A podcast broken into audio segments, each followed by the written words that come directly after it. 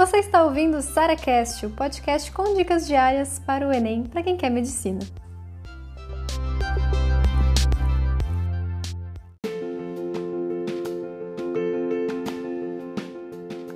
Se você é uma pessoa tímida, eu tenho certeza que você já se perguntou: caramba, como é que eu vou apresentar os seminários na faculdade de medicina? Eu vou dar conta?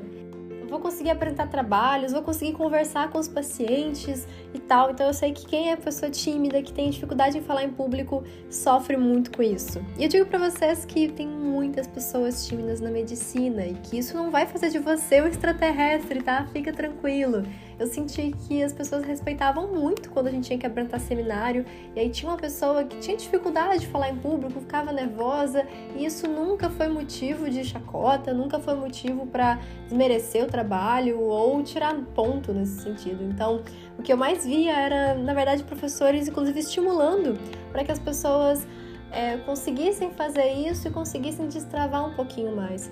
Então, assim, uma coisa interessante também de falar em público é que você só vai conseguir falar em público no momento que você começar a falar em público, certo? É um treinamento que exige muita exposição, de você, de fato, assumir, olha, não tem problema ter né, dificuldade de falar em público, eu começo a gaguejar, eu começo a me tremer, mas eu vou fazer isso. Porque quanto mais eu fizer, menos sintomas eu vou sentir disso. E eu vou ficar mais treinado, eu vou entender que tá tudo bem, e isso é maravilhoso.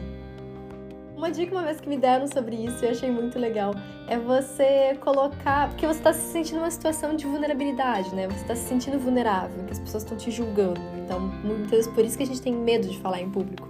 Uma dica que eu vi uma vez eu achei muito legal, que se estiver num palco, estiver num lugar assim que tem um monte de gente te olhando, que você imagine que todas elas estão peladas, nuas.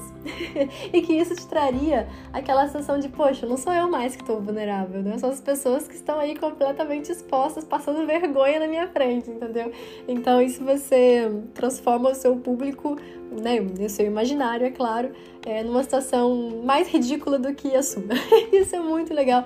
Eu passei a fazer isso também e funciona, bizarramente funciona mas nenhuma dica é tão importante e tão transformadora quanto você de fato fazer, sabe? Botar a cara a tapa mesmo, não ter vergonha de errar, se errar, volta um pouquinho, ou finge que. Porque ninguém. Geralmente ninguém vê que a gente errou.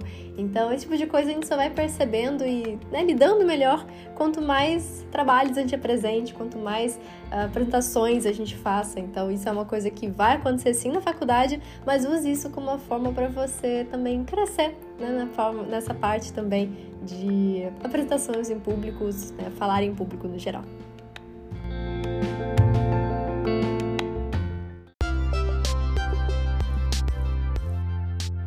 Você ouviu mais um SaraCast, o podcast com dicas diárias para o Enem.